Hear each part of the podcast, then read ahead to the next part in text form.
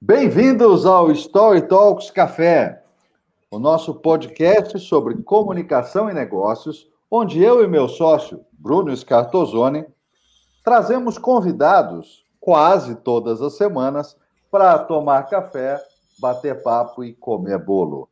Bruno, explica para a nossa audiência quem é o convidado hoje. O nosso convidado é um dos maiores preparadores de palestrantes desse país.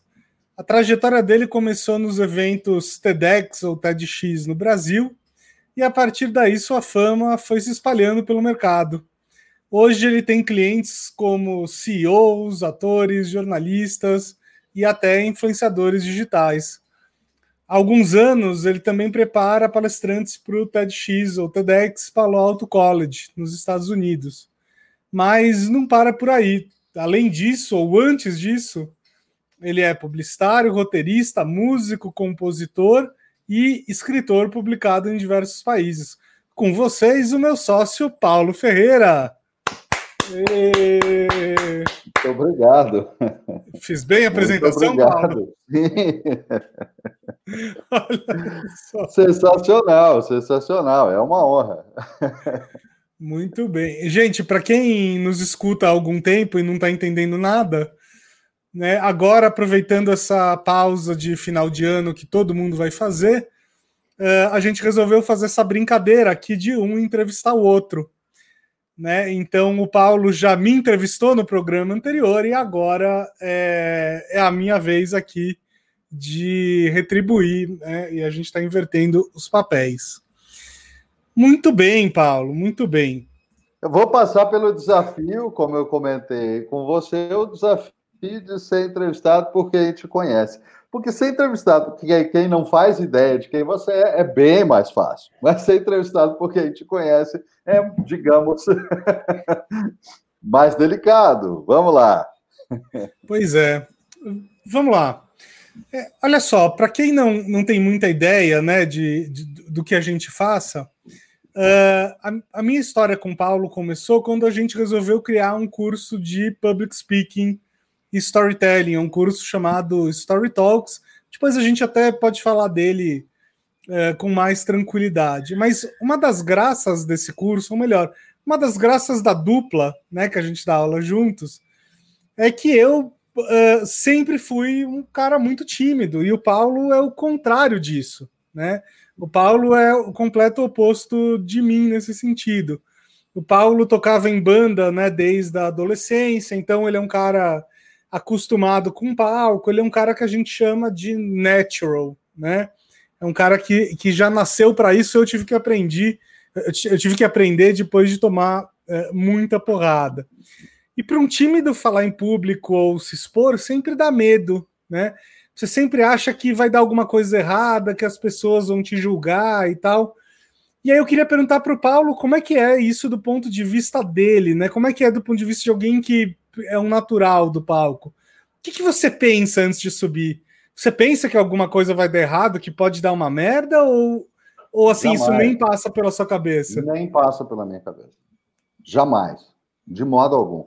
O, o Bruno, na verdade, a primeira vez que eu, que eu fui para o palco, né, para uma exposição pública, é, eu tinha 14, 14 para 15 anos, e eu fui para a praça central da minha cidade natal, que é São José dos Campos, um, tocar uh, e cantar as músicas que eu tinha composto junto com a minha banda.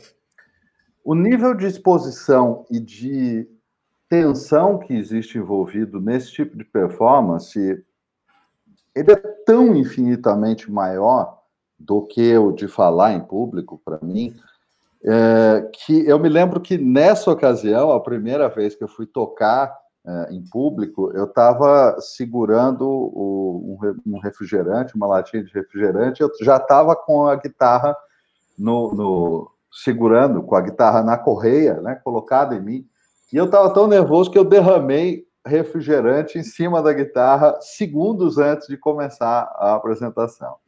Então, realmente, ali sim tem, tinha um, um, desafio muito maior, mas eu tinha 14 anos. De lá para cá, isso passou bastante. e, e, quando você toca hoje em dia, para quem não sabe, o Paulo toca guitarra ainda hoje, tá? Ele tem uma banda. Quando você toca em público ainda hoje, dá frio na barriga ou, ou também não? Não, nenhum. Nenhum, último... nenhum. Nenhum, nenhum. Não. É, a última vez que eu toquei uh, em público foi num, num, evento com a Vivian Amarante, nossa querida amiga Vivian Amarante, e, e eu toquei. Uh, opa! E eu toquei. Uh, ela estava cantando, eu estava tocando guitarra, improvisando em cima das coisas que ela estava fazendo, que ela estava cantando. Mas não, ali não, não, não, não sinto, não. O último show mesmo, maior que eu fiz, já faz muitos anos, foi em 2007, numa casa noturna aqui de São Paulo. Uh, e também não, também não tive nenhuma. Eu, eu, toquei na noite alguns anos, né? Tanto em São José quanto aqui em São Paulo. Tinha uma residência num bar de rock por algum um ano, mais ou menos. Tocava toda sexta-feira. Então, não, não, não. Isso realmente não faz parte. É engraçado porque para alguém que é tímido, é, acho que é impossível imaginar como é não sentir isso. Não, e é curioso também, Bruno, porque assim tem muita gente que vive disso, muitos músicos, muitos atores que, eh, que sentem isso, né? Que sentem essa apreensão, que sentem esse nervosismo é, em qualquer estágio da carreira, mesmo muito, muito adiante. Eu sentia isso sim no comecinho da minha carreira como músico, para tocar em público, realmente eu sentia muito, é, é, muita ansiedade. Depois passou, mas de fato não. Mas é, é, é, é muito mais comum que as pessoas sintam, de fato. É aquilo que a gente diz que hum, talvez 95% da, da população mundial não se sinta confortável num palco. Eu tô nesses cinco aí, meio diferente. Pois é, pois é. Curioso, curioso. É, e, e, me diz uma coisa, você treina palestrantes há, há, bastante tempo, né? Hoje em dia a gente até faz isso juntos muitas vezes, mas você já fazia isso uh, já. até antes de me conhecer assim, na sua percepção, qual é o problema mais comum que as pessoas que, que você treina têm? É, é a timidez ou tem outras coisas?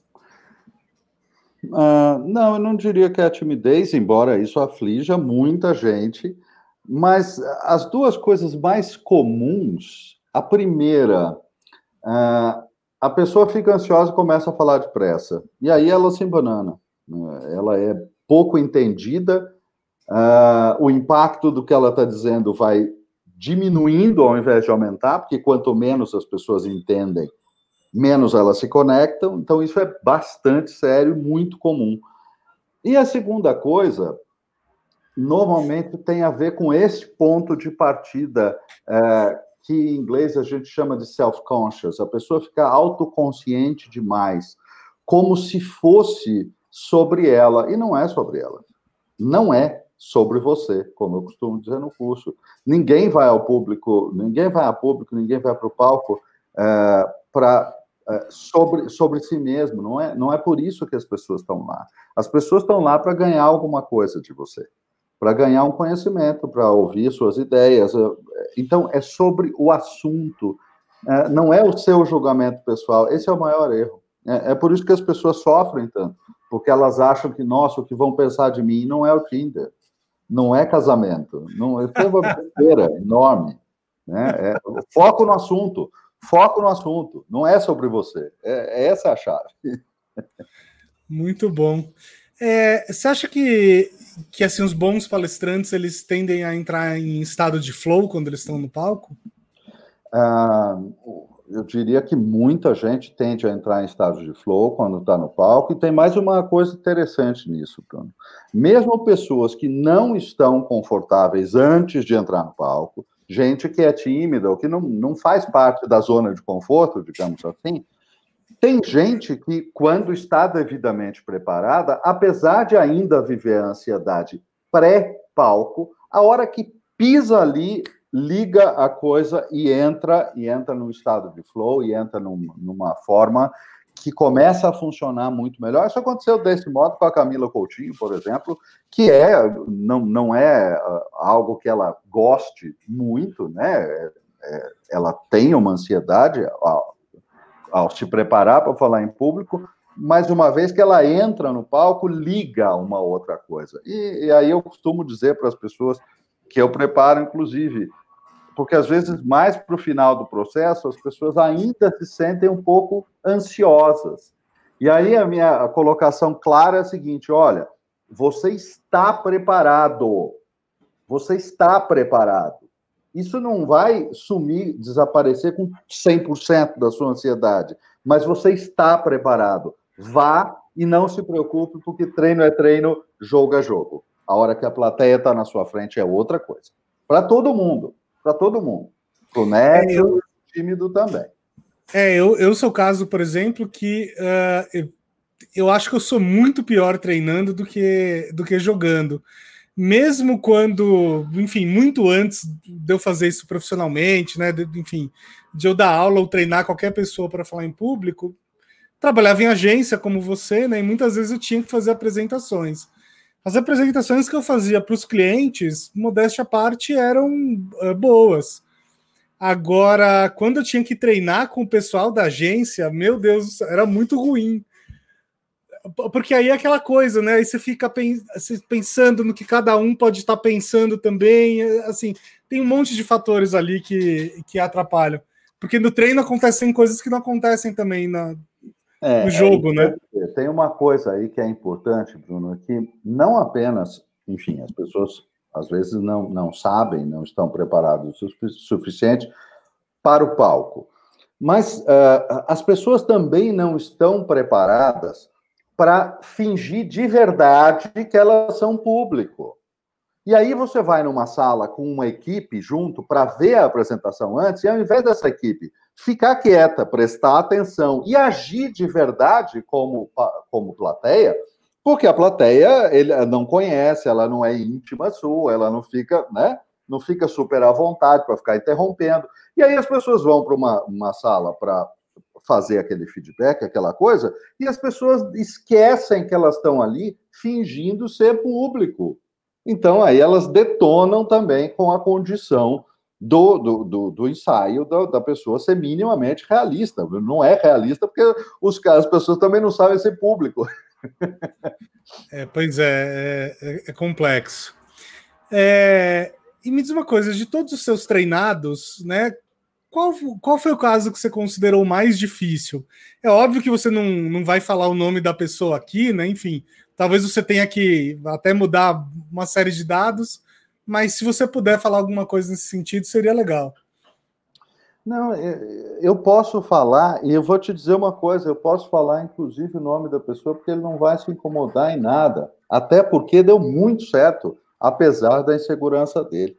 É, eu treinei um, um, um, procurador federal chamado Gustavo Ascioli, que faz um trabalho maravilhoso, uh, porque ele trabalha uh, com as causas do trabalho escravo e do, do abuso infantil ligado ao trabalho no Brasil. Então, foi um treinamento que me deu muito, muito prazer de fazer.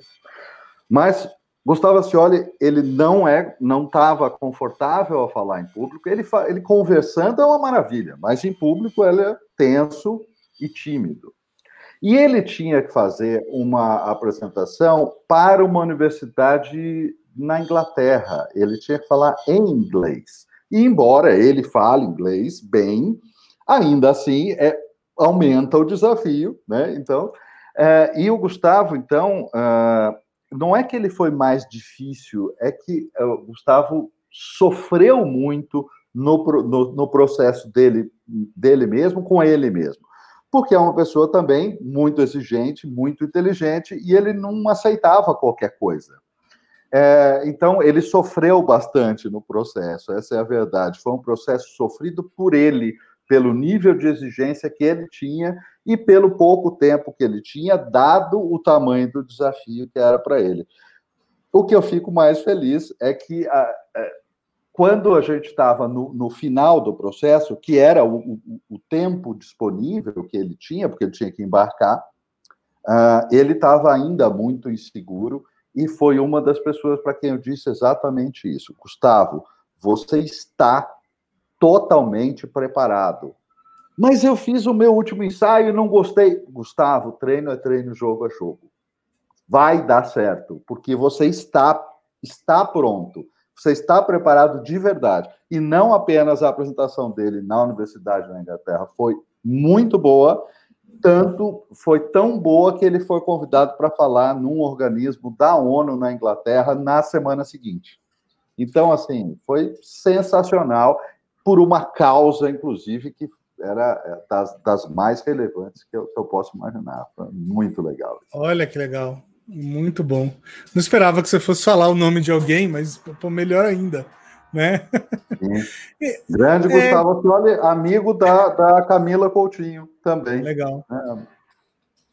Muito bom.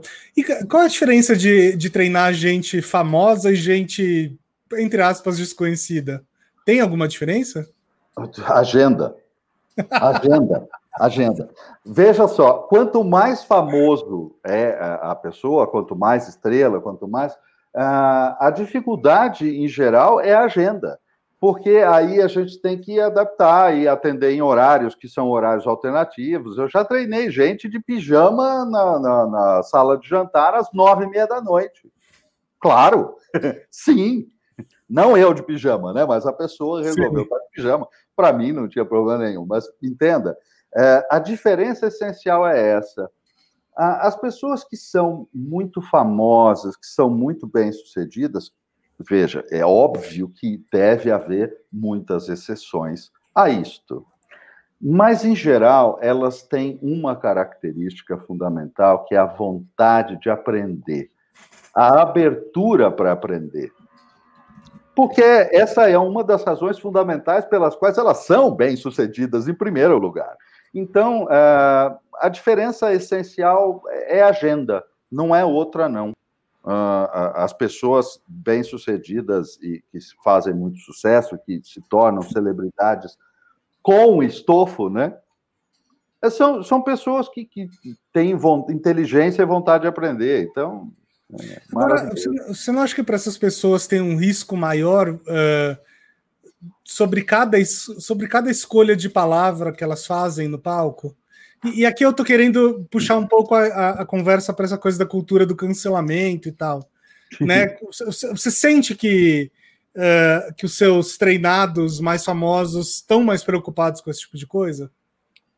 Inevitavelmente estão. Porque o, o fato é o seguinte, Bruno. Mesmo que a gente fale, vamos dizer, de uma plataforma em si conhecida, né? Digamos então que alguém vai falar no, no, num TED né, no TED, TEDx, no TEDx.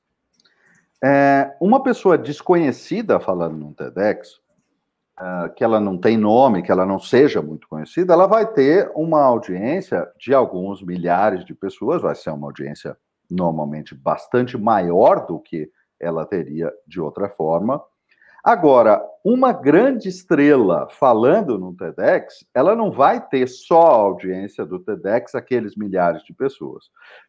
A isso vai se somar uma audiência que vem dela e que provavelmente vai virar um número para a casa dos milhões.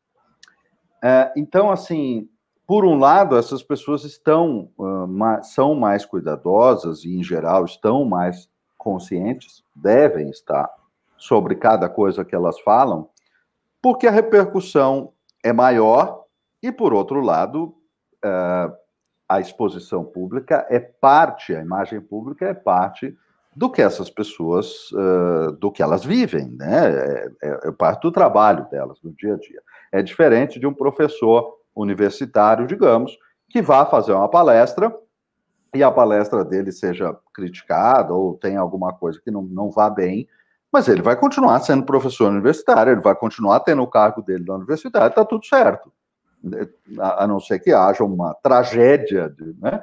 mas vai continuar.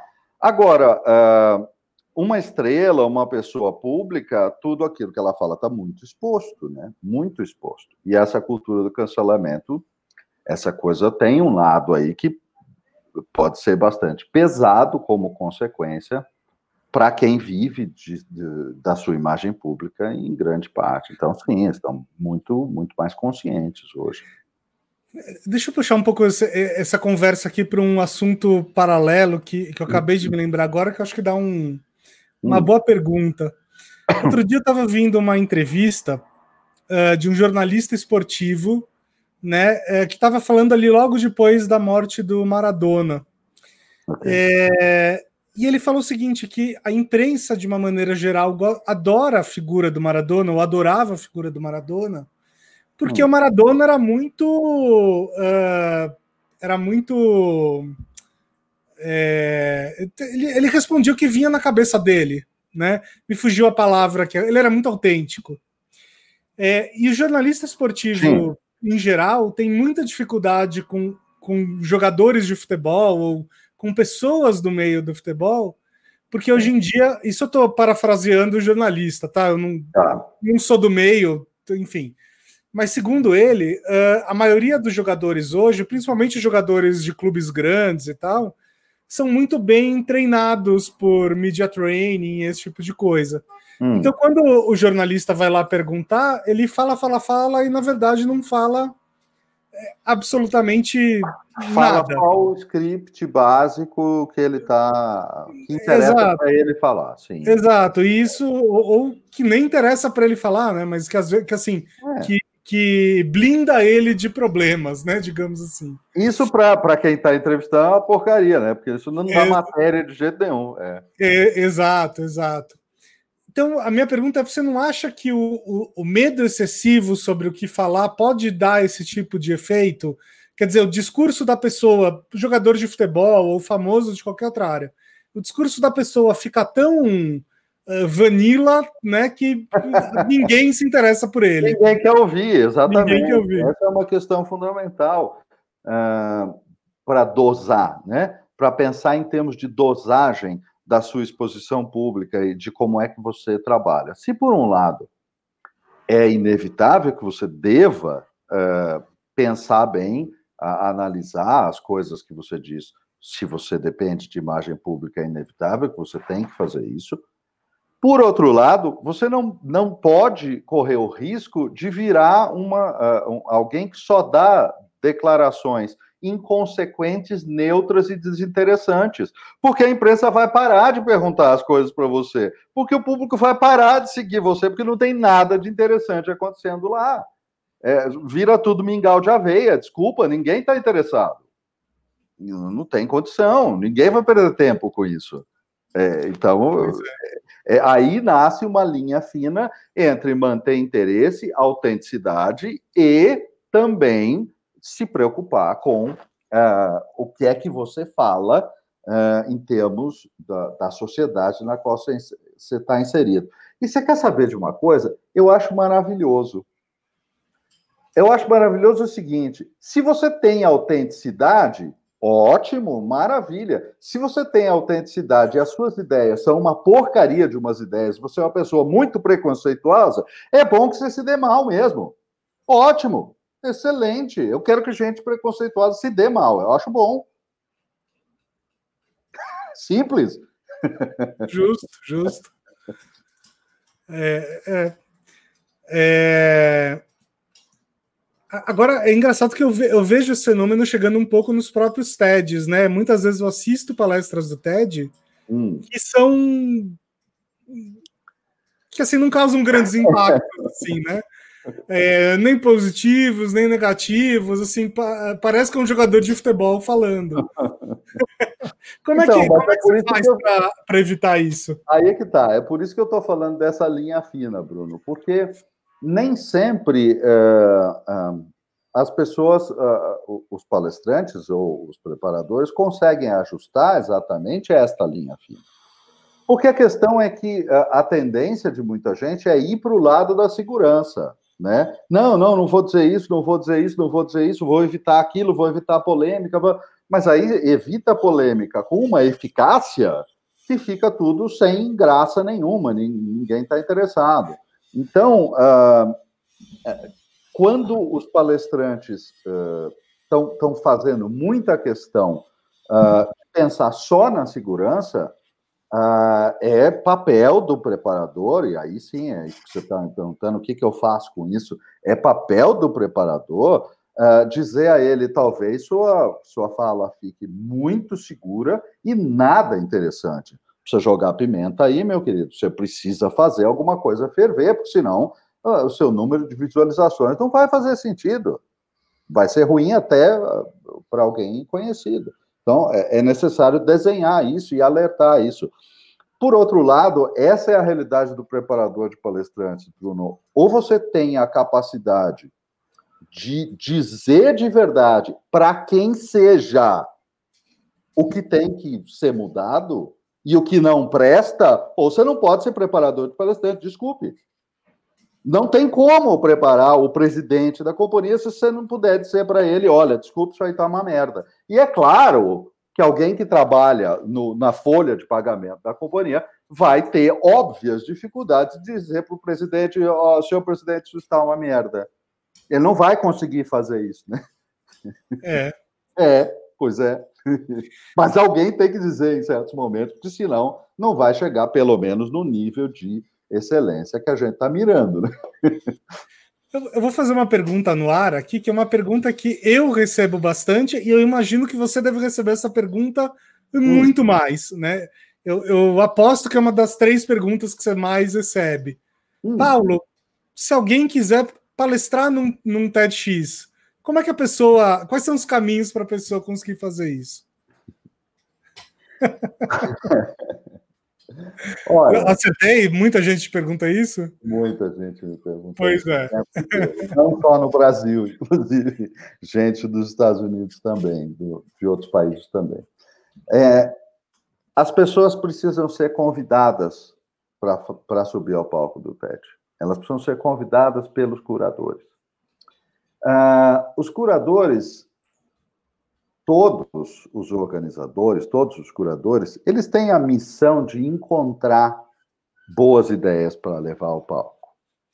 Uh, e, ao mesmo tempo, existe um, um, ponto que, em geral, os melhores organizadores, os organizadores mais criteriosos, eles costumam uh, considerar gente que está com muita vontade ou que corre atrás demais de um organizador ou de alguém do TED para conseguir falar, uh, normalmente são, são pessoas que têm mais dificuldade em, em aceitar a, as regras e a, as condições do TED. A gente costuma brincar é, que o, o, o melhor palestrante, o mais perfeito palestrante para você preparar e colocar num palco do TED é de verdade aquele para quem você faz o convite e ele diz: Não, não, eu acho que eu não sou a pessoa certa para fazer isso. Esse é o cara. Esse é o cara. É aquele que é um tremendo especialista, sabe tudo da área dele e não está brigando para ir ao palco. Pegue este cara. Esse cara é ouro. Carlos Rittel, né? Carlos Rittel foi uma das pessoas que, que eu preparei, que nós preparamos para o TEDx Santa Cecília. É um dos maiores especialistas sobre meio ambiente no planeta. E quando a gente estava conversando com ele, a primeira coisa que ele disse foi assim: não, mas acho que não sou eu que deu. E fez uma talk maravilhosa, de um conteúdo impressionante. Então, assim, qual é a melhor forma de chegar ao palco do TED? Uh, fazer as suas ideias uh, aparecerem, faz, dar voz às suas ideias em qualquer via que você possa e torcer para que a sua ideia tenha relevância para que um organizador uh, se interesse por ela. Correr atrás dos organizadores e mandar material, em geral, não é uma boa receita, exceto nos TEDs que são organizados, às vezes, em comunidades menores, em cidades menores, que aí existe, muitas vezes, até a abertura de um, de um convite aberto. Olha, submeta aqui a sua ideia. Ok, isso sim. Isto é uma coisa que, eventualmente, Bruno, até pode ser um bom caminho, né? Você ficar de olho nas, nas edições pequenas de TEDx, que pedem palestrantes, que palestrantes mandem material. Por que, que isso pode ser interessante? Porque, eventualmente, você fala num TEDx muito pequenininho, e aí um organizador de um outro lugar, de uma grande cidade, de uma grande licença, assiste aquilo, vê aquela sua ideia e fala: Poxa, peraí, eu quero levar esse cara para um outro contexto maior. Já vi isso acontecer várias vezes, já vi acontecer de pessoas do Brasil serem levadas, eu mesmo levei palestrantes brasileiros para falar nos Estados Unidos mais de uma vez, e uh, também já vi de curadores do evento Master TED, não do TEDx, mas do Master, trazer palestrantes que fizeram palestras no TEDx. Então, é uma escalada, na verdade, é uma escada uh, que, que vai crescendo. Comece tentando os eventos menores. Né? É, acho que é uma. É. Exatamente. Acho que é um bom caminho. E, e, tem diferença entre treinar gente no Brasil e, e nos Estados Unidos? Bom, é, existem diferenças muito claras entre brasileiros e, e, e, cada nacionalidade tem, tem suas particularidades, né?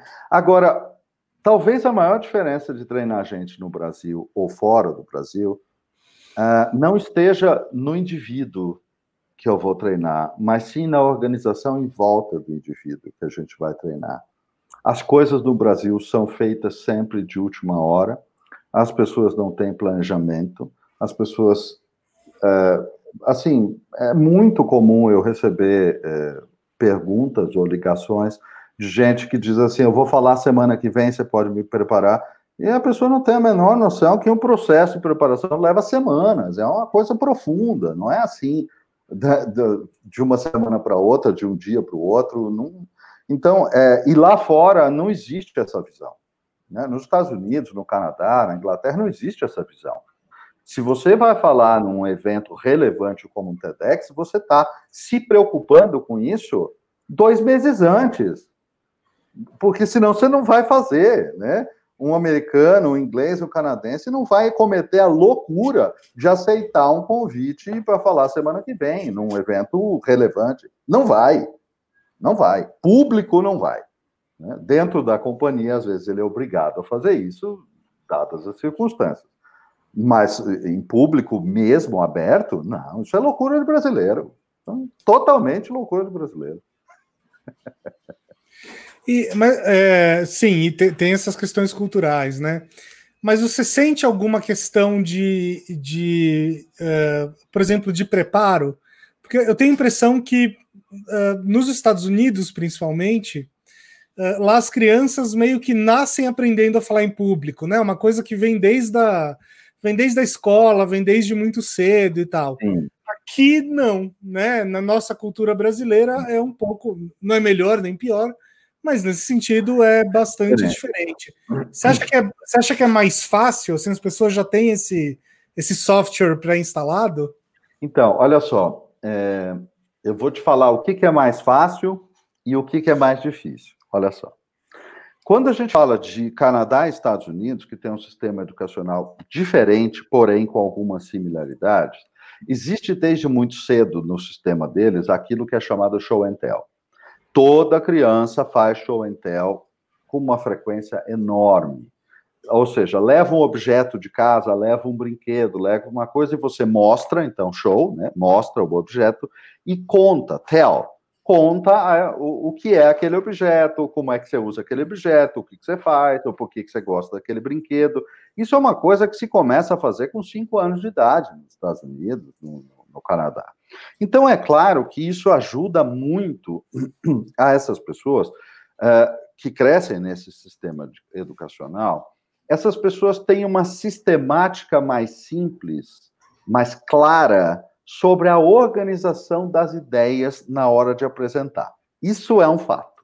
Isso é um fato. Agora, qual que é o lado mais difícil? As pessoas, os não brasileiros, vamos colocar assim, os não brasileiros em geral, a grande maioria, é muito mais travado do que o brasileiro médio, que é muito mais aberto, é muito mais. tem muito mais ginga, tem muito mais. Isso não dá para comparar. Então, veja, o brasileiro, normalmente, ele vem muito menos organizado. Claro que existem brasileiros extremamente organizados, evidente, mas, no geral, ele vem menos preparado, menos organizado em termos de conteúdo. Mas ele é mais solto. O americano tende a ser o contrário. Ele vem muito preparado, mas ele é rígido. Então, cada um tem uma, tem uma particularidade nesse sentido. É, alemães, por exemplo, eles vêm com tudo pronto, a lição de casa impecável, mas eles, em geral, são mais travados, são, né? Japoneses também, japoneses vêm com a lição de casa perfeita, mas eles são tímidos, eles não querem, eles querem falar baixo. E estamos falando de generalizações, evidente, é claro que tem diferença, né? mas em geral é, é, a gente está falando de comportamentos médios, né, gente? Sim, exatamente. Cu, cu, cuidado para não ser cancelado, hein, Paulo? Mas as pessoas têm uma dificuldade, né, de, de, é, de entender que quando você fala de comportamento médio, não é é, não é uma generalização é, de cada indivíduo. É, não é né? que todo mundo seja assim numa determinada cultura. Mas o engraçado é que as pessoas esquecem que o, os estereótipos eles são formados a partir de algumas coisas que foram observadas. Né? Sim. Então é isso. Há o estereótipo, por exemplo, de que o oriental, o japonês, não sei o quê, tende a ser mais calmo, mais controlado, falar mais baixo, gesticular menos. Veja, é óbvio que há uh, orientais que são o contrário disso, mas na maioria existe uma tendência a esse padrão. É, é por isso que o estereótipo existe. Né? Ou o é, italiano que gesticula muito, claro. É. Porque é o fato. É, as pessoas têm muita dificuldade de entender o que é uma média, porque alguns acham que ah, a média se aplica a 100% dos indivíduos e uma outra galera acha que a média deveria ser a regra geral. Né? Ah, então se a média, todo mundo tem que obedecer isso. Não, gente. Média é, é só uma média. Né? Não é nenhuma é regra. Média, é, é que média. Eu vou, vou, vou te falar uma coisa. Média é um conceito que parece muito simples. Mas o problema é que média não é um conceito tão simples quanto ele parece. Porque ele depende do entendimento minimamente básico de duas coisas que são calos uh, para muita gente. Se você não entender o mínimo de matemática e o mínimo de filosofia, você não entende o que é média. Pronto. Pois tá é. feito o problema. Pois é, pois é. Eu, eu também tô, vou falar uma coisa polêmica agora, porque a gente está aqui num, num bate-papo, mas é, cada, cada dia que passa eu chego à conclusão que, inclusive, está aí um dos maiores problemas dessa, dessa pandemia. As pessoas não conseguem entender o conceito de assim risco e, e, e retorno, né? Porque tem gente que fala, tem gente que está pensando assim, bom, já que qualquer coisa que eu faça vai ter um risco, então foda-se, eu não vou me cuidar e deixa para lá. E tem gente que fala assim: bom, se tudo que eu faço tem um risco, então eu nunca mais vou sair de casa e vou ficar trancado até o final da vida. Calma, gente. tem, né? é, tem uma dificuldade de compreender aí o, o conceito justamente de, do que, que é o cuidado dentro de, de padrões uh, médios de atitude. Até porque é isso, né? Raríssimas pessoas podem não ter contato nenhum com ninguém Exato. muito raro, e ao mesmo tempo, raríssimas pessoas precisam estar enfiadas em aglomerações o tempo todo.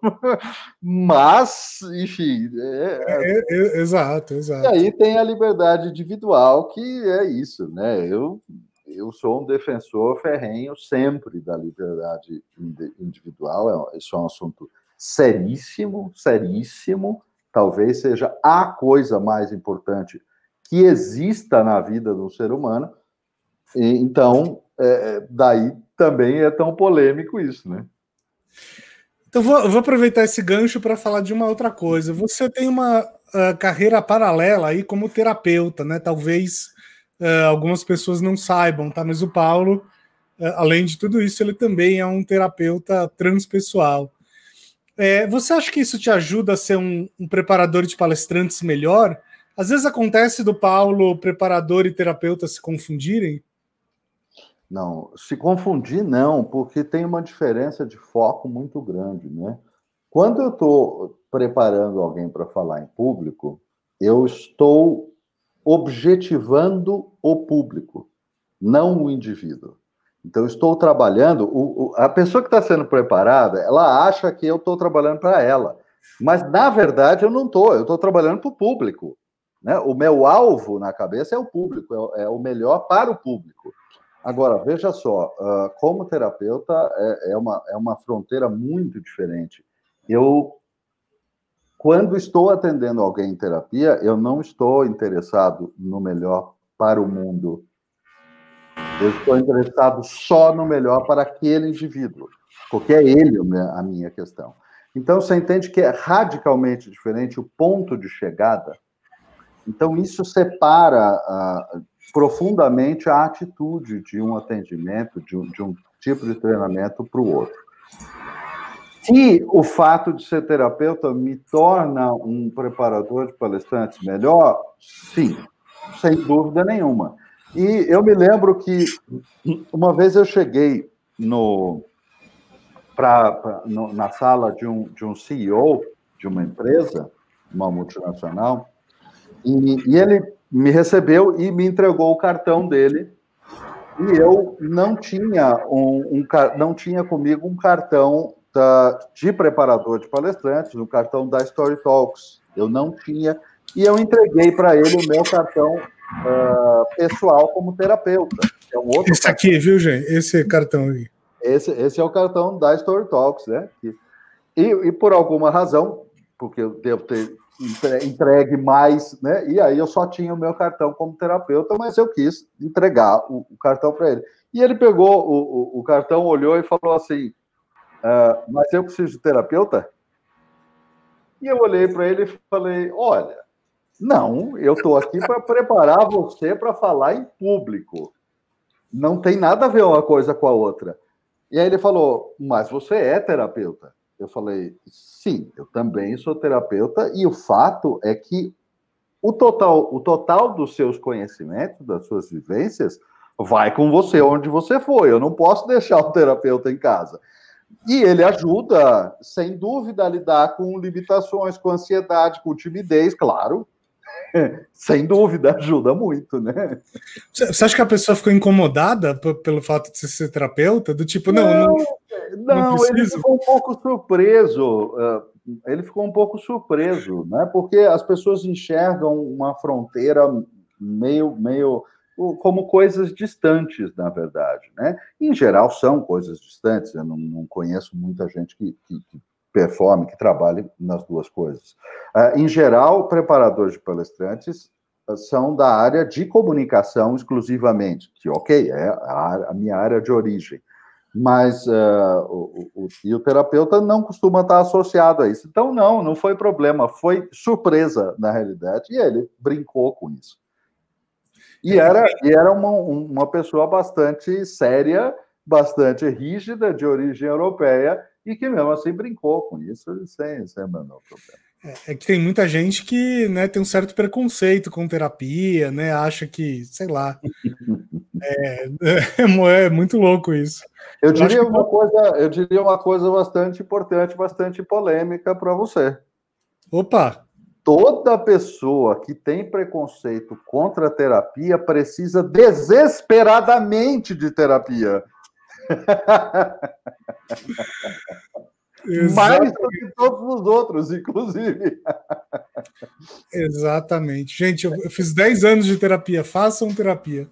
É muito, é muito bom. É uma, é uma, eu vou, vou contar em público aqui como é que eu me convenci a fazer terapia.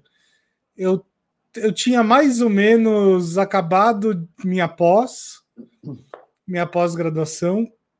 É, e aí, assim, eu estava eventualmente pensando em fazer um mestrado, alguma coisa assim, e por uma série de motivos surgiu essa oportunidade de fazer terapia, né? Mas era uma coisa ou outra, porque são, né, são coisas caras e tal. Não, não dava, não cabia no meu orçamento na época fazer as duas coisas ao mesmo tempo. E eu me, de, e eu me decidi uh, por fazer terapia quando eu tive o seguinte insight, que a terapia é tipo um mestrado em si mesmo. Olha só que bela frase isso. De e fato. eu falei assim, tá bom, talvez isso seja interessante. E fui. Né? Gente, faça É se dedicar, é se dedicar a conhecer, a se educar sobre você mesmo. Quer dizer, é, é muito louco que alguém não queira isso. Né? É muito louco que alguém tenha um problema com se conhecer. É, normalmente você tem, você tem alguma questão mais. Uh, você faz objeções a conhecer aquilo que é, possa ser muito ruim, né? Muito assustador. E aí é meio estranho por que alguém não queira conhecer a si mesmo. É, não, é, é que depende da parte, né, que, que você quer olhar. Eu vou, enfim, já te falei isso também uma outra vez, mas, por exemplo, eu não nunca tomei ácido, nem, nem nada assim, muito alucinógeno, porque eu, eu tenho muito medo do meu dark side, entendeu? Eu prefiro, prefiro não ver o que tem lá dentro. Mas é que aí, aí você está falando de estados alterados de consciência, não de estados uh, uh, comuns ou ordinários de consciência. E aí sim, realmente, eh, estados alterados de consciência são uma coisa bastante eh, delicada, um tema delicadíssimo e uma coisa que é, absolutamente não deve ser eh, tocada de um modo de um modo leviano, é uma coisa muito séria, seríssima, sem dúvida. Pois é, pois é. E você acha que falar em público pode ser uma terapia para certas pessoas? Olha, tem uma medida na qual sempre pode ser. Uh, quando você mergulha em si mesmo, nas suas vivências e nas suas histórias, autenticamente, para construir a sua fala, o, o, efeito disso é sempre terapêutico. Toda vez que você se questiona, toda vez que você se examina, mesmo que vá sobre um tema, né? Foi dado um tema, eu vou então falar sobre um tema. Ok, qual é a minha relação com esse tema? O que é que eu sinto sobre isso? Como é que eu me relaciono sobre esta coisa? Quando você se inclui no quadro e se questiona, é sempre terapêutico, sempre. E aí é muito bom. É, e, e, eu já escutei isso de muita gente é, sendo preparado, inclusive. É mesmo? Que, é. que passou a se conhecer uh, de um modo mais, mais claro a se compreender, a compreender a si mesmo de um modo mais claro, conforme foi, foi entendendo a estruturação das suas próprias ideias. Sabe? É, eu, eu entendo isso, assim. Para mim, acho que falar em público tem um pouco disso, mas escrever, para mim, tem um efeito maior nesse sentido. É, é, é, é curioso isso, assim, eu só tenho certeza do que eu penso sobre um assunto quando eu escrevo sobre esse assunto. Né? Por isso que na, na, na, nossa entrevista anterior, algumas vezes você me, me, fez. Gente, quem ainda não viu o programa, veja o programa anterior, que é o Paulo Sim. me entrevistando. Mas no programa anterior, o Paulo me fez algumas perguntas sobre as quais, sei lá, não tinha resposta muito na ponta da língua, assim, nunca tinha pensado muito sobre isso. E eu fico extremamente incomodado de falar sobre algo que eu nunca escrevi sobre, sabe?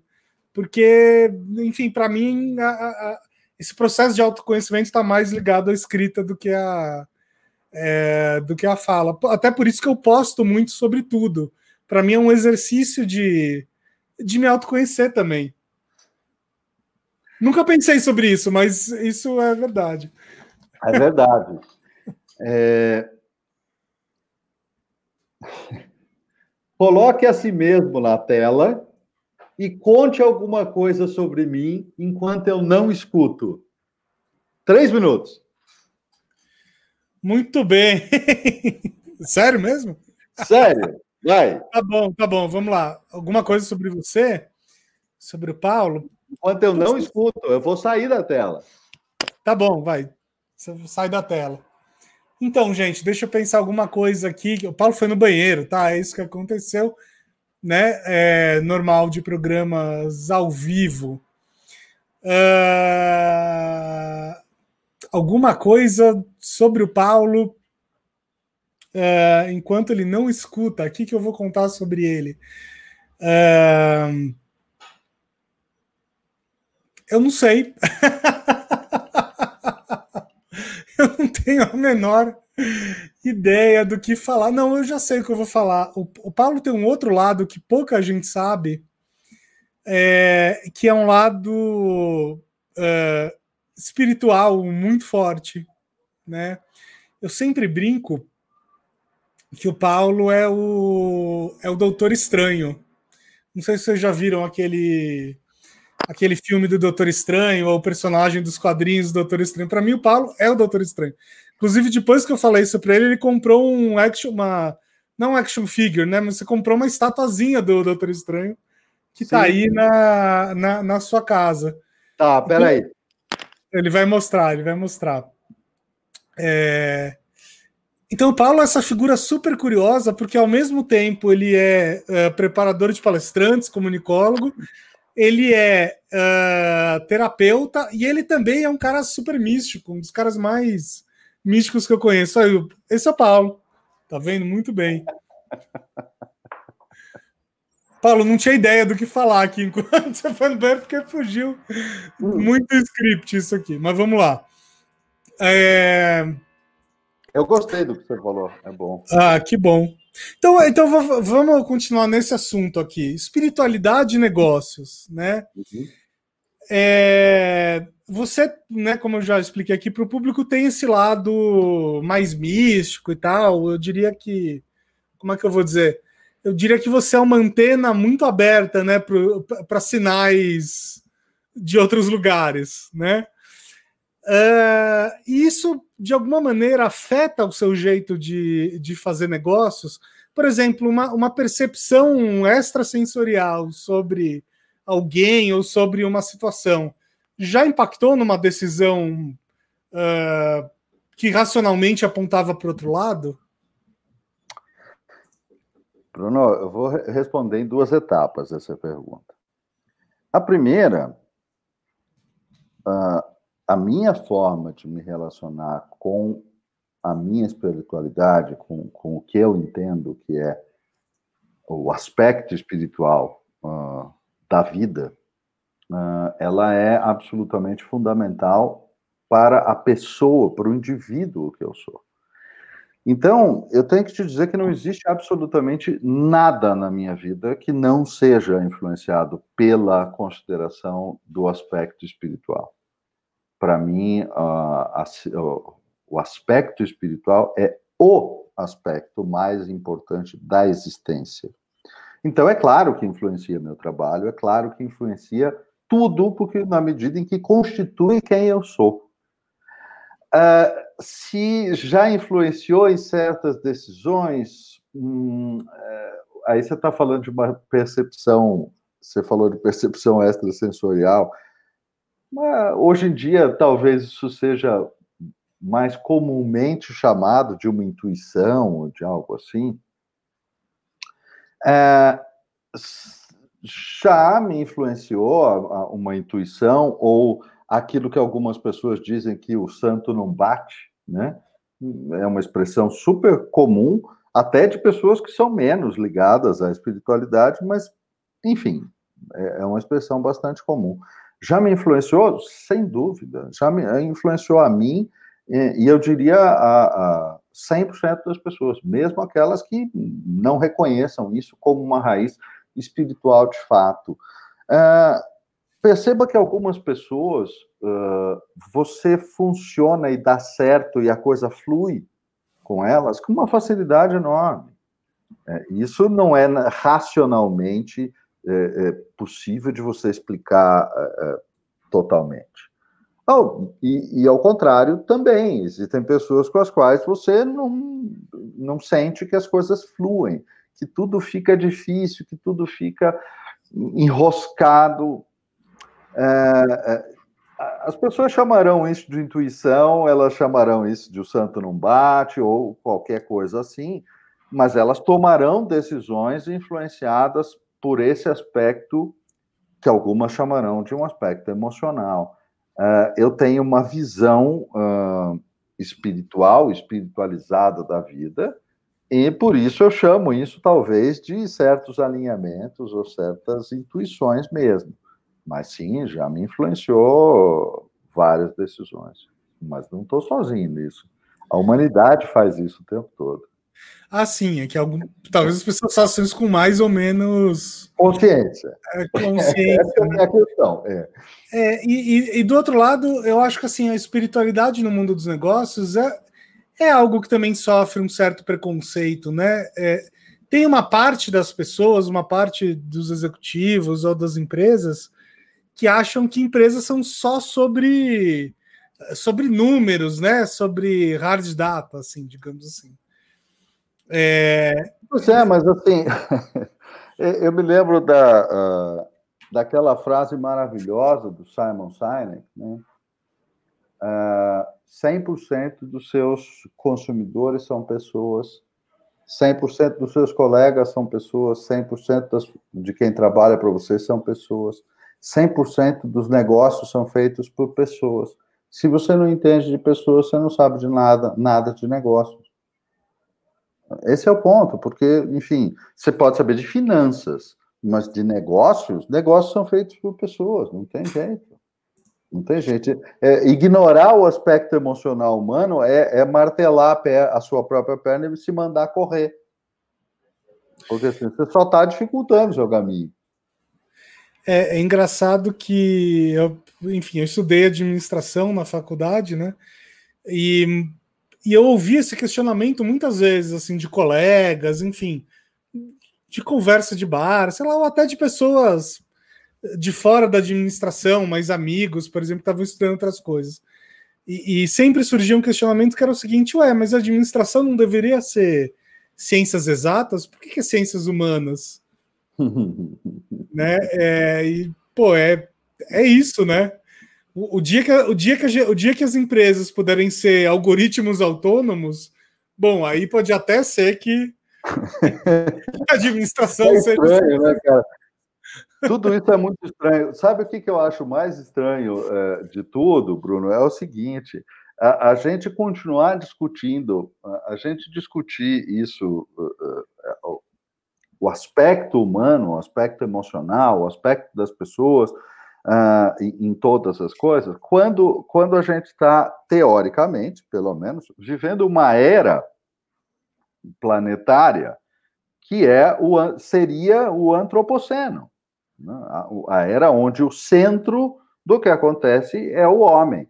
Mas, gente, se o centro do que acontece é o homem, o homem é emocional, como você acha que será essa era?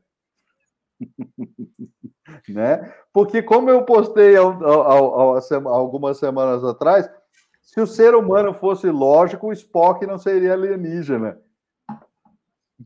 Claro, é. lógico, é. imagina. Aliás, falamos muito sobre esse assunto também no programa anterior. A gente falou bastante sobre Verdade. Star Trek, Spock, um monte de. Somos ambos muito fãs de ficção científica, falamos um monte sobre isso na, na é. entrevista. Assim. Mas já que você estava falando aí, então, que o, o, ser humano é emocional, né? Que a gente vive nessa era onde o ser humano é o centro, queria falar um pouco sobre saúde mental. Eu já falei algumas vezes aqui, né? A gente está no programa 28, se eu não me engano. Eu falei pelo menos em metade deles sobre isso. Né, eu tenho uma tese de que saúde mental é o, é o assunto da década. É, e outro dia eu até compartilhei uma, uma notícia que você viu que a Ambev até chegou a criar um cargo lá de diretoria de saúde mental. Verdade, é diferente verdade. da diretoria de RH e tal, enfim. É uma uhum. coisa bem mais específica, né? Você, como, como terapeuta e como todas as outras coisas que você faz, como é que você enxerga esse movimento aí por parte das empresas? É fundamental que esteja acontecendo, até porque está atrasadíssimo. Atrasadíssimo. Né? E, e, quando a gente fala a, a, a questão do, do bem-estar psicológico, mental, emocional, vai estar no centro dessa década? Acho que, acho que sim, vai estar no centro dessa década, sim. Uh, e vai estar no centro dessa década porque foi ignorado por tempo demais, na realidade. Né? Uh, quando a gente fala desde o do, do, começo dos anos 2000, vindo ali da década de 90, né, do, do 1990 para o 2000, a gente viveu uma época muito voltada para é, para uma figura do IUP, de resultado a todo custo, uma série de coisas assim que era um extremo oposto dessas coisas. Uh, e desde então, a, a, saúde mental das pessoas, pelo menos das pessoas inseridas numa, num contexto moderno de grandes centros, a saúde mental das pessoas declinou grave e abruptamente. Ela afundou, literalmente, e a depressão, a ansiedade explodiu para fora do, dos limites dos gráficos. Porque é isso, né? O ser humano não pode uh, ser tratado como alguém que, que, que vai ter uma existência baseada em apenas em números e metas. Uh, não pode, o ser humano não pode fazer isso. E quando ele tentar fazer isso, ele vai acabar ficando doente. É, é assim, é exatamente assim.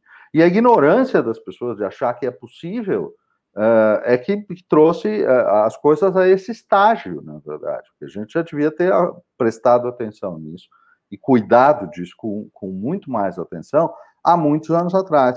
Eu me lembro que a, antes, uh, ainda trabalhando em agências, ainda trabalhando em, em empresas, corporações, no, na primeira metade dos anos 2000, antes de 2010, 2006, 2005, uh, como diretor de empresas, gestor de equipes, eu sempre, todo o tempo todo, batia muito nessa questão. Não pode fazer as pessoas passarem do limite, fazer elas trabalharem sem descanso, não pode. E eu fazia isso e eu tive brigas homéricas com um monte de donos de empresas para as quais eu trabalhei, porque o cara queria seguir as coisas daquele modo. Eu falo, não pode.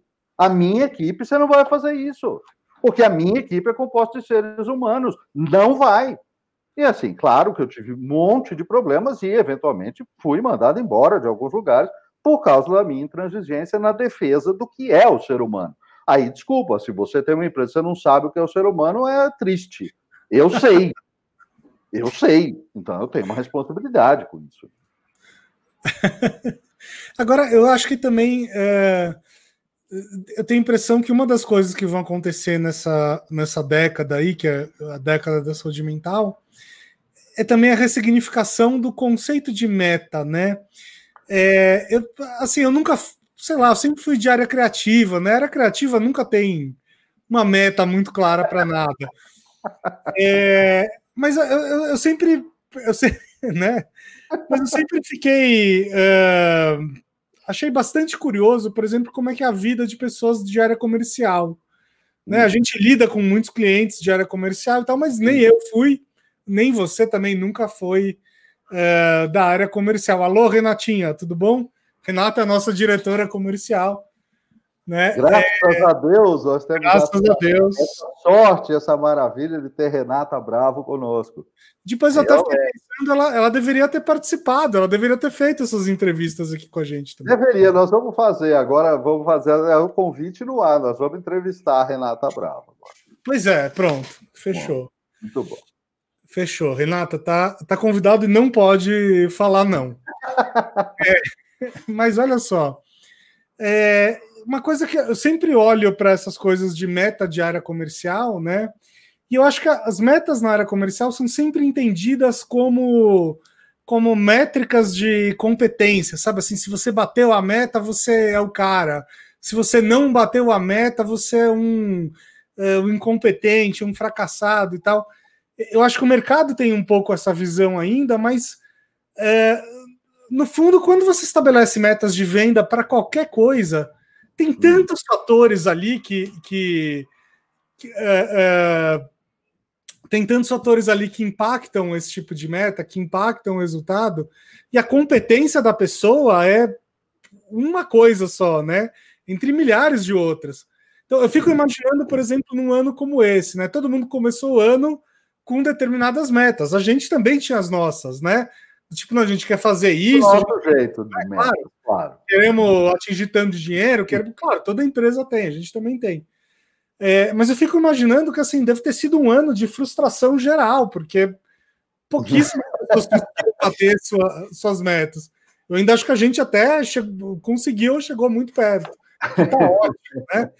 É, mas muita gente ficou muito longe das metas e não tinha nada a ver com, com a competência. Nada a ver com o indivíduo. Nada, a ver com o indivíduo. indivíduo né? É, eu vejo as metas muito mais como uma, uma cenourinha, é um incentivo, é alguma coisa desse tipo. Mas não tem a ver com o quão bom ou ruim a pessoa é. Às vezes é o melhor vendedor do mundo, mas o produto é uma merda. Não tem jeito dessa meta ser batida. É, né? Bruno, assim, embora evidentemente eu seja um cara totalmente de comunicação, de humanas, não, não tem nada a ver com, com uh, o lado do comercial, eu trabalhei por seis anos, um pouco mais de seis anos, em várias agências, em algumas agências de marketing de incentivo, uh, com premiação, com metas, exatamente com motivação de pessoas. Uh, não dá para a gente generalizar e não dá para aprofundar muito o tema, mas eu vou te dizer que a maioria das pessoas, inclusive nas empresas, inclusive nos departamentos comerciais, estabelecendo metas, uma grande parte dessas pessoas não tem a menor noção do que está fazendo. Estabelece metas que não são factíveis, uh, com balizas que não são exatamente as que deviam estar lá, e tentam motivar as pessoas pelo, pelo aspecto errado, às vezes até inverso. Então, assim, quando alguém se depara com uh, essa, essa. Vou me definir se eu sou bom ou se eu não sou bom, porque eu cumpri a meta, meu Deus, não faça isso. A maioria das pessoas no Brasil que estabelece meta não tem a menor noção do que está fazendo. E eu vou te dizer que eu tive uma conversa muito longa e produtiva com o Kaplan. Sabe quem é o Kaplan? Sei. Criador do Balance Scorecard? Sim. Eu tive uma conversa muito longa com o Kaplan sobre isso. E o Kaplan tinha realmente é, um certo assombro de como as metas e o Balance Scorecard acabaram sendo usados por muitas empresas brasileiras. É evidente que muitas, algumas usaram bem, muito bem, mas ele tinha um, um certo assombro. Uma coisa que eu acho engraçada é que todo, uh, toda vez que empresas vão entrar num novo ano fiscal, ou sei lá, ou vai trocar o ano, né, de uma forma geral, toda vez que jornalista pergunta para grandes executivos, né, e aí, o ano que vem, tem uma resposta padrão, você já percebeu que assim, nós vamos crescer 20%. e aí, às vezes, assim, tá no meio de uma crise fodida, eu fico pensando, meu Deus, que, como é que a pessoa fala isso, sabe? De onde você tira um delírio? E é sempre 20. 20 é o. Pô, crescer 20% não é exato. Dependendo do mercado, não é nada fácil fazer isso, né? Dependendo é. do mercado, é impossível, praticamente, claro. É. Não, eu vou aplaudir o dia que um CEO fala assim: olha, o ano que vem a gente está projetando que vai ser um ano difícil. Se a gente cair 5%, já está incrível. Porra, que legal, um cara que tá falando verdade. É um nível de verdade e autenticidade que eu acho que o, o mundo corporativo em geral ainda ainda está um pouco distante de, de aguentar. Uh, veja, é, e eu vou te dizer uma coisa sincera aí também, viu, Bruno? É, na reunião do board de acionistas, na reunião do, do, do conselho, uh, muitas vezes coisas assim serão conversadas, serão ditas. Claro. Mas o, o, curioso é que a cultura corporativa ainda não chegou num nível de transparência de lidar de frente com más notícias, lidar de frente com dificuldades. É uma pena, tem um longo caminho para isso, eu acho, mas enfim. Vai e, ter e assim, que ser percorrido. E, e, isso impacta na saúde mental dos funcionários, né? Muitíssimo, claro. O funcionário vê que o, o terreno está super pantanoso e o CEO quer crescer 20%, ele fala: Meu Deus, né? Quando, quando, o funcionário vê que a equipe inteira dele foi demitida do lado e o CEO quer crescer 20%, ele fala: opa, Bruno, é que é, é complicado, porque tem muita gente em, em administração, de, de, de, administrando, fazendo gestão de empresas, e que, que essas pessoas muitas vezes tentam utilizar-se de elementos, entre aspas, aspas gigantescas, utilizar-se de elementos psicológicos, que eles acreditam serem elementos psicológicos. Né? E aí eles dizem determinadas coisas, constroem determinados discursos, fazem determinadas afirmações, porque eles acreditam estar gerando um efeito psicológico X ou Y. O problema é que eles nunca estudaram psicologia, eles não têm a menor noção do que eles estão fazendo. É bem sério. Pois é. Complicado. Muito complicado. É, mas deixa eu voltar aqui na, na questão da comunicação, né? Eu não.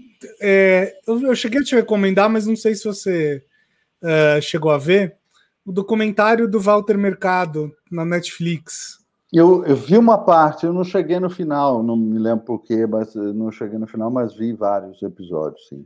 É, o, o que eu achei curioso daquele documentário é o seguinte: claro que o Walter Mercado era uma figura bastante polêmica, né? E o, e o, documentário até toca um pouco nesse, nesse assunto, mas o que me deixou mais impressionado é, é, que, assim, também considerando que aqui no Brasil a gente teve um contato pequeno com o Walter Mercado, né? Era só aquele serviço lá de telemarketing que ele falava ligue já. Ligue já. Ligue já. É isso aí. Mas para quem não tem ideia do que eu estou falando, para quem não viu o documentário, nos Estados Unidos e nos países uh, latinos de linguagem espanhola, é, o Walter Mercado era um puta de um showman, né? E o documentário explora um pouco isso. E assim, de fato, quando ele olha para a câmera, você se sente meio que que hipnotizado, né? O cara é muito bom assim de gestual, de, de presença. Eu, eu vendo aquele documentário, tirei muitos ensinamentos para gente que ensina as pessoas a falarem em, em público. É, qual é a importância disso, né? Desse, desse lado do, do show? Porque muita gente acha que falar em público é só o conteúdo. Ah, se eu tiver um conteúdo certinho, tá tudo certo. Se eu souber muito sobre um assunto, for lá e falar né, o correto daquele assunto, tá tudo certo. Mas qual a importância desses, digamos assim, não verbais, né? Então, a importância em termos de prender a atenção, de manter o seu público ligado, interessado, uh, a, a relevância é inegável, sem dúvida. Agora, o que a gente tem que lembrar é qual é o seu objetivo uh, falando em público? Né? Onde é que você quer chegar?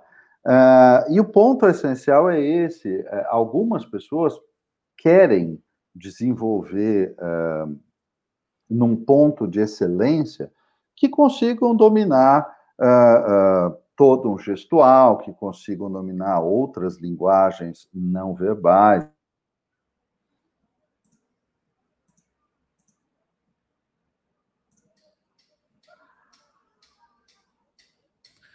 A gente caiu aqui, mas eu não sei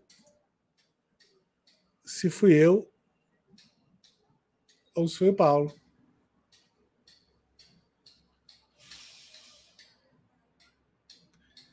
Eu acho que o Paulo travou. Vamos esperar mais um pouquinho para ver se ele volta. Acho que ele está voltando. Paulo voltou! Paulo? Vamos lá, quem sabe faz ao vivo. Os desafios de fazer um programa ao vivo. Paulo, estamos no ar. Aê, voltou. O que aconteceu? Acho que travou, mas eu não sei se travou aqui ou travou aí. Ou se travou, sei lá o que travou, mas voltamos, é, tá tudo certo? Travou alguma coisa, tudo certo. Ok, depois continuamos. Então, a, a, a situação é. A, você estava. Ah, bom. É, aonde você quer chegar? Algumas pessoas têm objetivos de, de palco, de, de public speaking, de comunicação, que são, digamos, menos exigentes nisso, né? no sentido de que estão falando em ambientes mais corporativos, onde existe também um limite um pouco mais restrito de o que é que vai ser utilizado como showtime, né? como aquela coisa muito intensiva nesse sentido. Uh, por outro lado, o cuidado que se deve ter com isso é que um, esses recursos eles precisam, eles funcionam muito bem desde que eles estejam enraizados e sejam desenvolvidos a partir do que é autêntico naquele indivíduo. E porque senão fica uma coisa forçada, fica uma coisa exagerada, fica uma coisa caricata. E existe um problema muito sério com uma coisa caricata. Ah, ela dificilmente vai ser, vai passar confiança, vai passar confiabilidade, vai ser visto como confiável. Perceba aqui o exemplo até que você trouxe do Walter Mercado, que é um, uma pessoa que tinha um carisma incrível e que movia multidões por força desse carisma, dessa coisa toda. Ah, de outro lado, tinha muita gente que olhava a figura dele e, nossa, que picareta, que coisa sem sentido, que exagero, exatamente porque isso era, era dele, era, né, era a autenticidade, era o jeito dele ser, era o modo dele trabalhar. Uh, mas nem sempre isso vai, vai passar uma mensagem de confiança, né? Uh, como a maior parte das pessoas que, que eu estou envolvido, que a gente está envolvido em treinar, estão relacionadas a objetivos de eh, comerciais, uh, corporativos, ou ainda que não corporativos, com objetivos de se tornar comunicador ou influenciador com base num valor de confiança como um valor muito importante, uh, é necessário dosar com muito cuidado. Né? Porque, é, não, claro, claro que o Claro que o Walter Mercado é, é bastante caricato, né? Acho que você tem toda bastante, é. razão. Talvez não seja o melhor exemplo para isso. É, mas o que eu queria dizer é o seguinte: por exemplo, a partir de um momento que, sei lá, né? Eu falo em público há 10 anos, mas demorou um tempo para eu entender que o, o, o, falar em público é, um, é toda uma performance, né? É, e claro, eu estou muito longe né, de ser o Walter Mercado, mas, por exemplo, de você pensar coisas como a sua posição no palco, o jeito que você mexe as mãos, uhum. o jeito que você olha para o público, eventualmente caretas que você faça, é, alternância da voz. Tem, tem uma uhum. série de coisas que assimilam o, a fala pública, que pode ser numa reunião, ou pode, né, pode ser numa reunião para poucas pessoas, uhum. ou pode ser numa palestra para um estádio mas Sim. tem muitas coisas que se assimilam ali a, a, a quase que um. É, é, um show de uma certa forma, né? É, nesse sentido. Claro, pode sabendo, sabendo, dependendo do caso. É, pode ser. Em geral, são as pessoas que têm isso um pouco mais natural, enfim, que têm, têm essa tendência, né? As pessoas menos tímidas. Uh, quem, quem uh, gente que fez teatro, mesmo gente que fez teatro.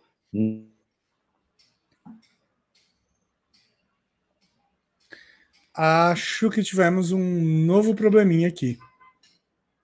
É, pelo jeito, o assunto do Walter Mercado não está uh, contribuindo. Ah, Paulo voltou. Tudo bem? Mas, Tudo mas bem? Toda vez que a gente fala do Walter Mercado, o, o, o negócio para. É, para de falar do Walter Mercado. Não ligue já. Mas toda vez que alguém faz é, curso de teatro, mesmo que faça muitos anos, se fez a sério, o curso de teatro ele transforma o indivíduo numa outra uh, consciência, né, num outro nível de consciência sobre si mesmo. Você percebe que a gente roda, roda, roda e volta no mesmo ponto, que é consciência sobre si mesmo. Você sabe como é que você gesticula? Você sabe como é que você fala? Você sabe como você olha? Você sabe onde, qual é o lugar que você escolhe na sala, no palco, é isso. Se você se conhece, nossa, metade do caminho. Exato. Agora tem um outro lado disso também, né? E aí eu, eu, eu, preciso falar que é o que eu mais gosto da, da nossa metodologia. É que a gente respeita o jeito das pessoas, né? Normalmente quem quer falar em público acha que existe um, um, um conjunto de regras ou, sei lá, certas coisas que você tem que fazer e aí pronto, você virou um showman no palco né? É, e uma das coisas que a gente trabalha no, no, nos nossos cursos e nas nossas mentorias que eu mais acho legal é que o cara que é meio tímido, que é mais contido, ele, ele pode continuar assim. Ele pode encontrar o jeito dele de falar que vai conquistar audiência, mesmo sendo um cara mais contido. Ele não precisa se transformar no Walter Mercado Totalmente. da noite pro dia, né? Até porque, até porque, mesmo que ele quisesse ser um Walter Mercado, uhum. Esse é um processo gradual, né? É, eu demorei 10 anos para me tornar um palestrante razoável, né? Enfim, é, porra, não, não ia me tornar esse cara da noite para o dia. Impossível. Não, não. E assim, o objetivo válido é desenvolver cada indivíduo que ele chegue a ser o melhor palestrante que ele pode ser. No estilo dele, do jeito dele, porque isso é autêntico. Eu costumo dizer que eu não consigo imaginar uma coisa mais horrorosa do que um mundo onde todo mundo fale do mesmo jeito. Isso é um pesadelo. Meu Deus do céu, isso é muito, muito ruim. Né? Exatamente. É... Por falar nisso, uh, eu queria te fazer uma pergunta aqui sobre arquétipos, né? Tá. Nos nossos cursos, eu e o Paulo, a gente sempre fala um, um, pouco sobre arquétipos. A gente tem um curso que é quase só sobre isso, que é o Avatar, cuja próxima edição acontece também, se não me engano, março ou abril do ano que vem.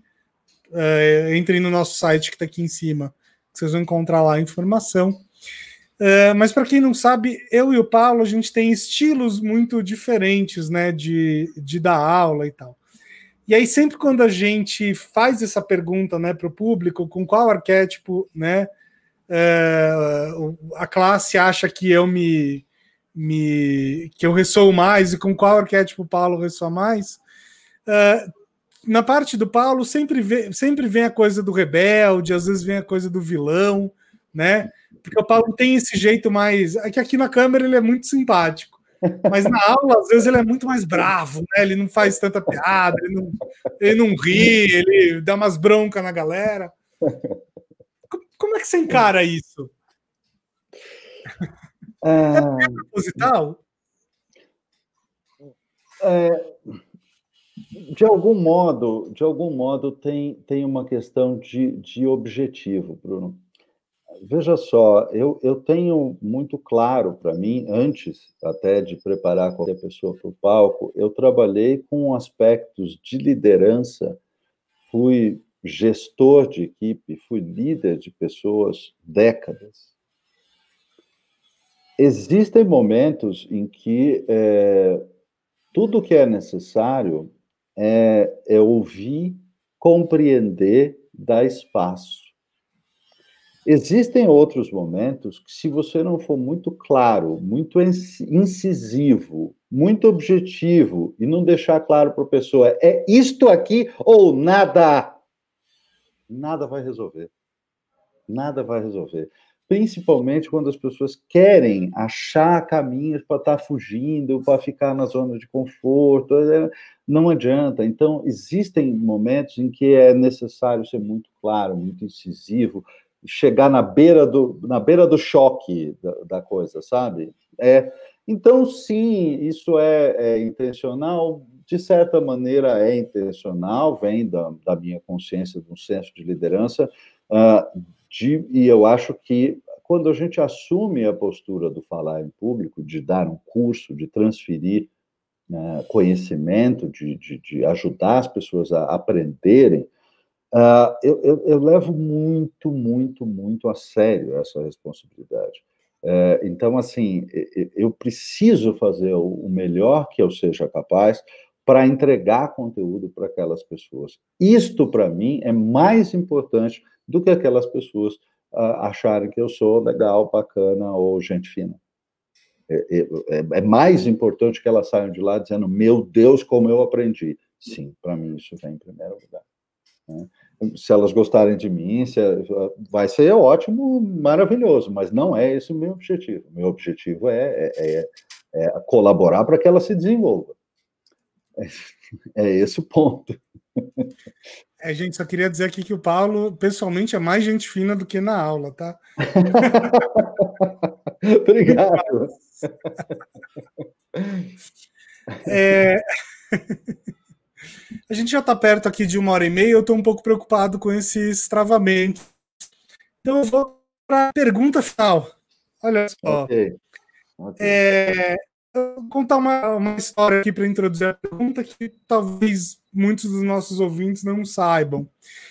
A minha parceria com o Paulo começou alguns anos atrás, ali no, no começo de 2017, quando a gente foi almoçar e tal, a gente já se conhecia pessoalmente por pouco tempo e virtualmente por muito tempo. Uh, e ele me fez o convite para a gente montar o Story Talks, que é esse curso de public speaking, né? Uh, e ele basicamente chegou e falou assim, Bruno, olha só, eu eu tenho feito mentoria, né, com, com muita gente, tenho treinado muito palestra muitos palestrantes. Você tem falado de storytelling há muito tempo. Por que, que a gente não junta essas coisas, né? Porque isso ninguém foi, ainda fez, isso ainda é inédito, e eu tenho a sensação de que vai dar muito certo. E eu achei uma ideia boa e tal, mas estava com outras prioridades no momento, eu fui enrolando o Paulo, né? Eu fui falando, não, vamos, legal, vamos, né? Daqui a pouco, mais para frente e tal. E aí foi passando, passando, passando, até que um dia ele, ele, ele assumiu o arquétipo do vilão, né? E ele, num desses momentos, chegou e falou assim: ó, e, e, aí, vai, vai ou não vai, né? Dá ou desce, né? Mais ou menos, foi mais ou menos isso. E, e aí foi e tal, e foi no final de 2019 e foi um grande 17. foi um grande sucesso, né? 2017. O, curso, a, a, o quê? Foi no final de 2017. Foi no final de 2017, foi um grande sucesso, a primeira turma já lotada. Logo depois disso, a gente já fez um treinamento em company e passaram alguns meses dali, a gente já tinha uma empresa juntos e isso já tinha virado é, uma coisa muito maior, né? E a verdade é que é, hoje a gente atendeu muitas empresas grandes aqui no Brasil, a gente atendeu gente fora do, do, do Brasil, nos Estados Unidos, em outros lugares do mundo. Uh, a gente já treinou gente bastante famosa, quer dizer, eu acho que a gente teve uma ascensão muito meteórica aí né, nesses três últimos anos. E nossas metas para 2021 são muito arrojadas porque a gente quer, né, é, inclusive, bater as metas de 2020, é, 2020 também. É, embora 2020 tenha sido um ano ótimo, né? Só bastante diferente do que a gente planejou. Mas a minha pergunta é, Paulo, você já imaginava que a gente chegaria onde a gente chegou? Ou você achava que ia ser mais gradual, mais lento? Ou você já tinha essa visão mesmo quando você me fez o convite? aí tem, tem duas questões. Ah, por um lado, eu não eu, eu, não faço eu não faço as coisas da minha vida, Bruno, ah, projetando necessariamente qual é o resultado específico que elas vão ter. Eu faço as coisas da minha vida porque elas devem ser feitas.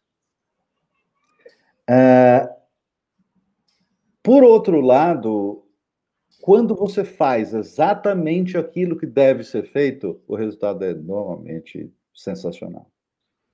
Então, eh, isso te responde? Se eu imaginava, hum, eu imaginava que o crescimento seria assim muito forte, mas talvez tenha acontecido um pouco mais rápido, com mais velocidade do que eu imaginava inicialmente. Então, queria aproveitar para fazer um agradecimento em público aqui, né? Muito obrigado por ter insistido. Então, tem certas situações na vida que ou você vai realmente ser incisivo e, e, e botar para quebrar e fazer o negócio acontecer, ou então você vai ficar ali na, na, na situação e aí não rola. Exatamente isso. É, é essa, é, essa é a minha atitude na sala de aula, essa é a minha atitude com quem eu ensino. Né? Uma vez me perguntaram assim, é, o que é que o que, que você espera de quem vai ser treinado por você? O que, que você espera de quem vem ser seu aluno no, no curso, não sei o quê? A, a resposta é uma só. Eu espero que você queira estar ali.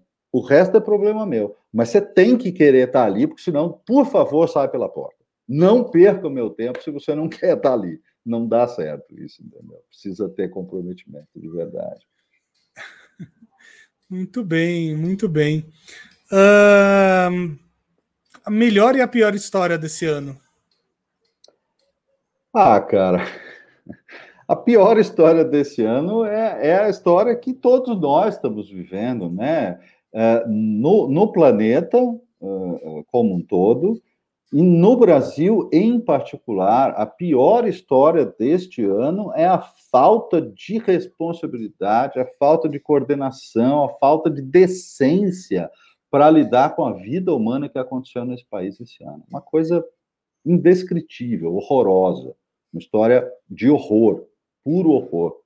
A melhor história desse ano, a melhor história desse ano foi a gente saindo de Madrid com a cidade sendo fechada em lockdown e eu sentado no último voo que decolou de Madrid Cara, aquilo foi a melhor história desse ano, com, com todos os ingredientes possíveis. Tinha, tinha uh, né, toda aquela, aquela emoção. Foi o último voo? Foi o último voo que decolou de Madrid antes do lockdown. Foi o que, o que eu. Ah, que eu, tava, eu e a Kátia estávamos no último voo que decolou de Madrid antes do lockdown. Exatamente. Então, foi, foi a melhor história porque deu certo, né? É a melhor história porque deu certo, porque deu tudo certo, todo mundo bem, em ordem, sem nenhuma dificuldade. É, nada sério, né? Dificuldades todos tivemos, mas assim, nada sério, nada grave.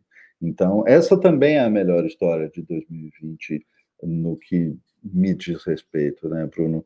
É um ano em que uh, dificuldades aconteceram para todos nós, mas eu, uh, pessoalmente, só tenho a agradecer infinitamente por tudo, tudo, tudo, tudo de, de bom e de, de positivo que, como, como esse ano foi para mim, para nós, para minha família, só tenho a agradecer. É, como eu digo, se você continua vivo, se você não quebrou, 2020 está incrível. Preciso então. Continuamos vivos e passamos muito longe de quebrar, pelo contrário. Sim. Então, muito obrigado, 2020. Muito obrigado. Né? Só é. agradecimento, claro. Muito bem, muito bem. Olha Maravilha. só, acabei de perceber que agora a gente se obrigou a publicar esse, esse programa ainda em 2020, porque talvez não faça muito sentido é, acontecer em 2021. É. Muito bem. Então, uh, queria agradecer a todos os ouvintes aqui que acompanharam a gente nesses 28 programas aqui ao longo uh, desse ano, né? Acho que para a gente o Story Talks Café foi uma, uma grande surpresa esse ano também. Né? Não é algo que a gente planejava fazer, mas é algo que foi muito legal. Para mim e para o Paulo é uma, é uma oportunidade de de se reunir com gente muito legal. Alguns dos nossos convidados são nossos amigos, outros não são exatamente pessoas tão íntimas, mas que acabam ficando, né? Enfim, que a gente acaba tendo contato aqui. É, a gente sabe que tem bastante gente que ouve a gente no YouTube, no, nas plataformas de podcast, no Spotify, no Deezer, etc. Escrevam para a gente, né? É, deixem seu feedback, digam o que, que vocês mais gostaram esse ano, o que, que vocês menos gostaram, o que, que você, quem vocês gostariam de ver aqui como convidado, inclusive. Boa. Tá? Porque a gente pretende continuar fazendo isso no, no ano que vem. A gente tem uma lista grande de pessoas para trazer, algumas pessoas mais famosas, outras pessoas menos famosas, mas todas. Todas geniais, esse é o ponto, isso. É, todas geniais, como sempre. Fica aqui o nosso compromisso de trazer a Renata Bravo, nossa diretora comercial, muito em breve. Faremos né? isso. Faremos isso. Uh, esse episódio provavelmente vai ao ar aí na, nos últimos dias de 2020. Uh, ah, e o próximo episódio vai demorar um pouquinho para ir ao ar, né? Provavelmente aí depois do dia é, não vamos falar o dia, porque, enfim, vai demorar um pouquinho para o ar. Na segunda metade de janeiro, na segunda metade de janeiro, acontecerá e estaremos de volta. Pois é, aproveitem, aproveitem suas férias. Paulo, minutos finais, diga o que você quer dizer. Eu não tenho sua classe para para fazer uma provocação tipo a bujanga lá com provocações. Então fala aí o que você quiser. O que eu quero dizer é muito obrigado. Muito obrigado pela sua presença na minha vida. ela é muito importante, de verdade. Em muitos sentidos. Muito obrigado. É isso que eu queria te dizer. Então tá bom. E muito obrigado a vocês todos que estavam nos ouvindo aqui e a presença de vocês é essencial para o nosso trabalho. Muito obrigado pelo apoio de vocês sempre. Até mais, Até galera. Mais, tchau, tchau. Falou!